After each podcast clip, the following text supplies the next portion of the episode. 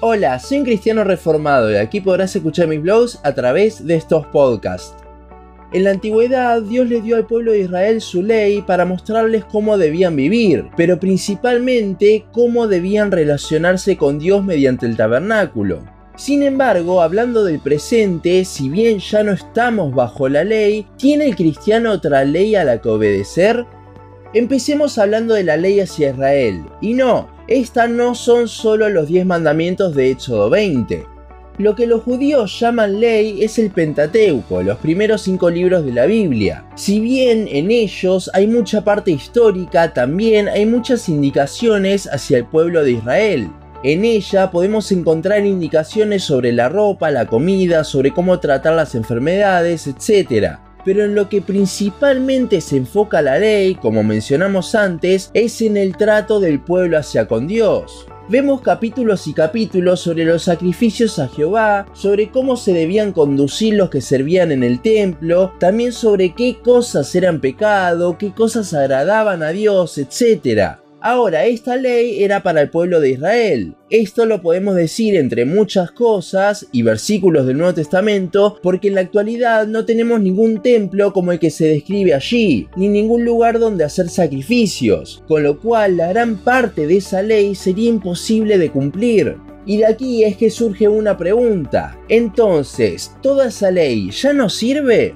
No, la ley nos es muy útil, pero no para cumplirla ya que como dice Romanos 3, es imposible, sino que sirve para mostrarnos el carácter santo de Dios y en contraposición los pecadores que somos nosotros. Gálatas 3:24 lo deja bien claro, de manera que la ley ha sido nuestro ayo para llevarnos a Cristo, a fin de que fuésemos justificados por la fe. El ayo era la persona que cuidaba e instruía a los hijos pequeños del amo de la casa. Era quien preparaba al niño para su herencia. Una vez cumplida cierta edad, el ayo entregaba al hijo preparado a su padre y éste le ponía una nueva ropa, y ahora ya era heredero de la fortuna de su padre. La ley entonces sirve para prepararnos para ir delante del Padre, ya que nos muestra quién es Dios, un Dios santo, y quiénes somos nosotros, pecadores que no podemos cumplir con lo que Dios nos pide. Una vez que entendemos esto por el Espíritu de Dios que nos convence de pecado, es que iremos corriendo a Cristo para que nos saque nuestro viejo hombre y nos vista de nueva ropa, que Él lavó en la cruz con su sangre.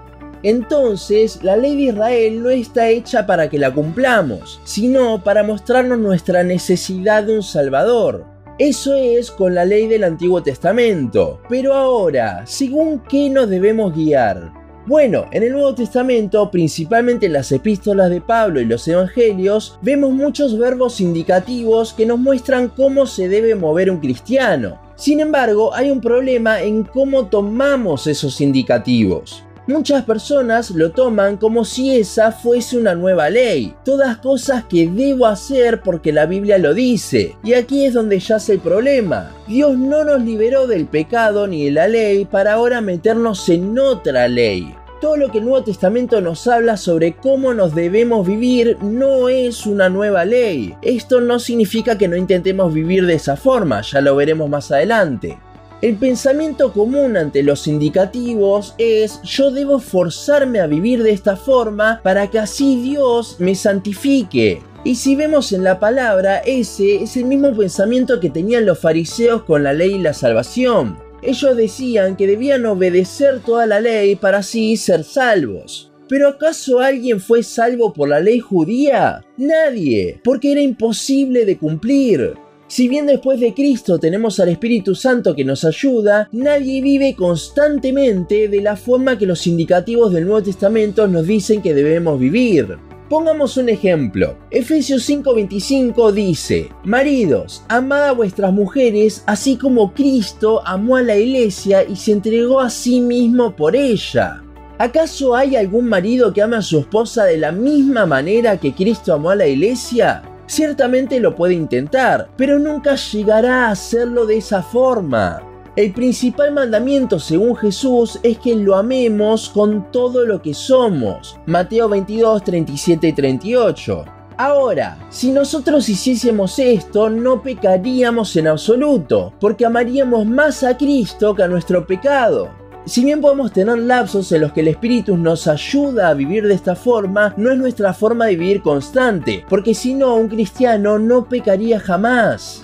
¿Qué quiero decir con esto? ¿Que los imperativos del Nuevo Testamento no importan? No, no digo eso, sino que no debemos verlos como un deber. Permítame explicarme. Dijimos antes que nadie fue salvo por la ley judía, y ahora te digo que nadie es santificado o glorificado por vivir de acuerdo a los indicativos del Nuevo Testamento, sino que justamente comenzamos a vivir de esa forma, de acuerdo a los indicativos, porque el Señor nos está santificando. Aquí hay una gran diferencia. Mientras el que espera la santificación por cumplir lo que el Nuevo Testamento dice lo hace forzándose él mismo, el que descansa en el Señor lo hace porque surge de él a causa de que Dios lo está santificando.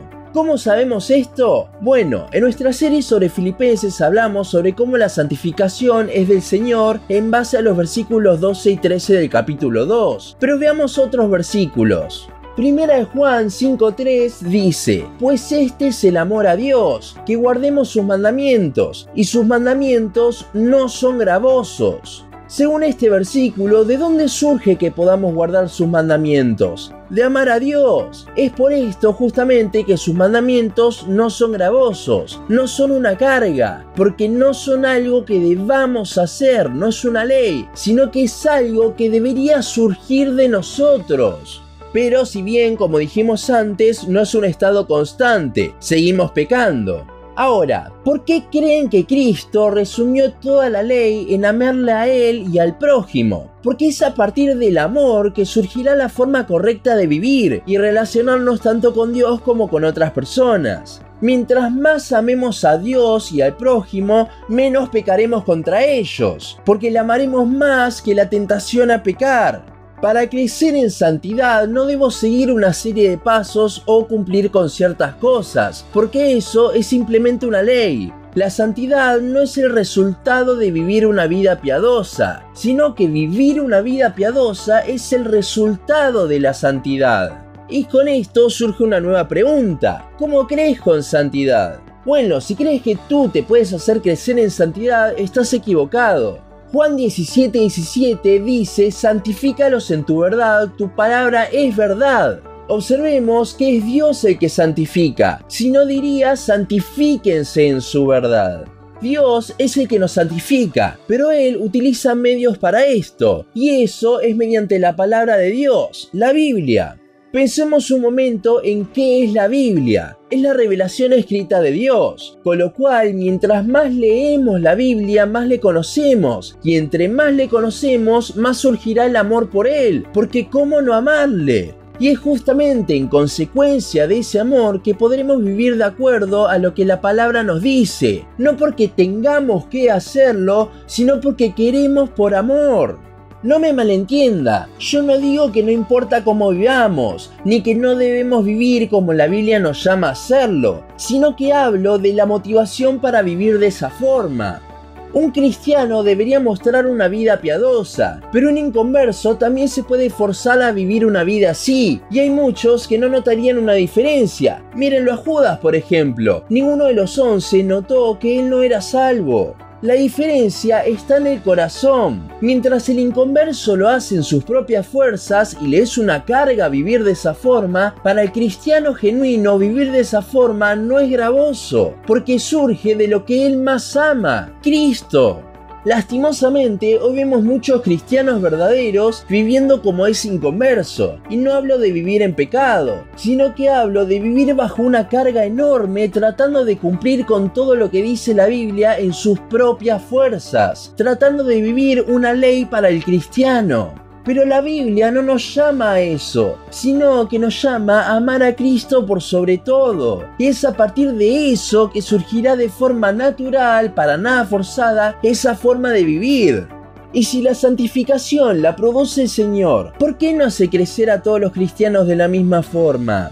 Bueno, porque Dios utiliza medios como su palabra. Y si un cristiano no lee la palabra, no le conocerá más y en consecuencia tampoco le amará más. O mismo si al leer nos concentramos en sacar principios para saber lo que tengo que hacer, en lugar de estar conociendo a Dios, estaremos creando una guía para nosotros, siendo entonces el objetivo de nuestra lectura nosotros mismos en lugar de Dios. Recuerda, la Biblia es la revelación de Dios, no es un manual de instrucciones, porque si así fuese, el centro de la misma seríamos nosotros, no Dios. ¿Quieres crecer en santidad? Lo cual debería ser el deseo de todo cristiano. Entonces, no te cargues con una ley de cosas que debes hacer. Concéntrate en el principal mandamiento según Cristo, amar a Dios. Y esto solo se puede hacer si cada vez le conocemos más.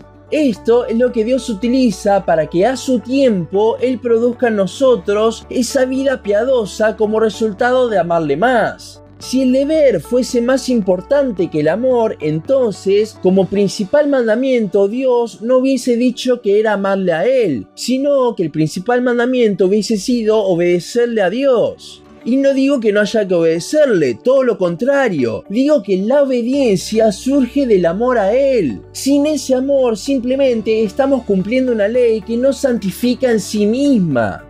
Si hay algo con lo que quiero que te quedes es que no te debes concentrar en el deber, sino justamente en amar más a tu Salvador. Todo lo hará surgir Él de allí.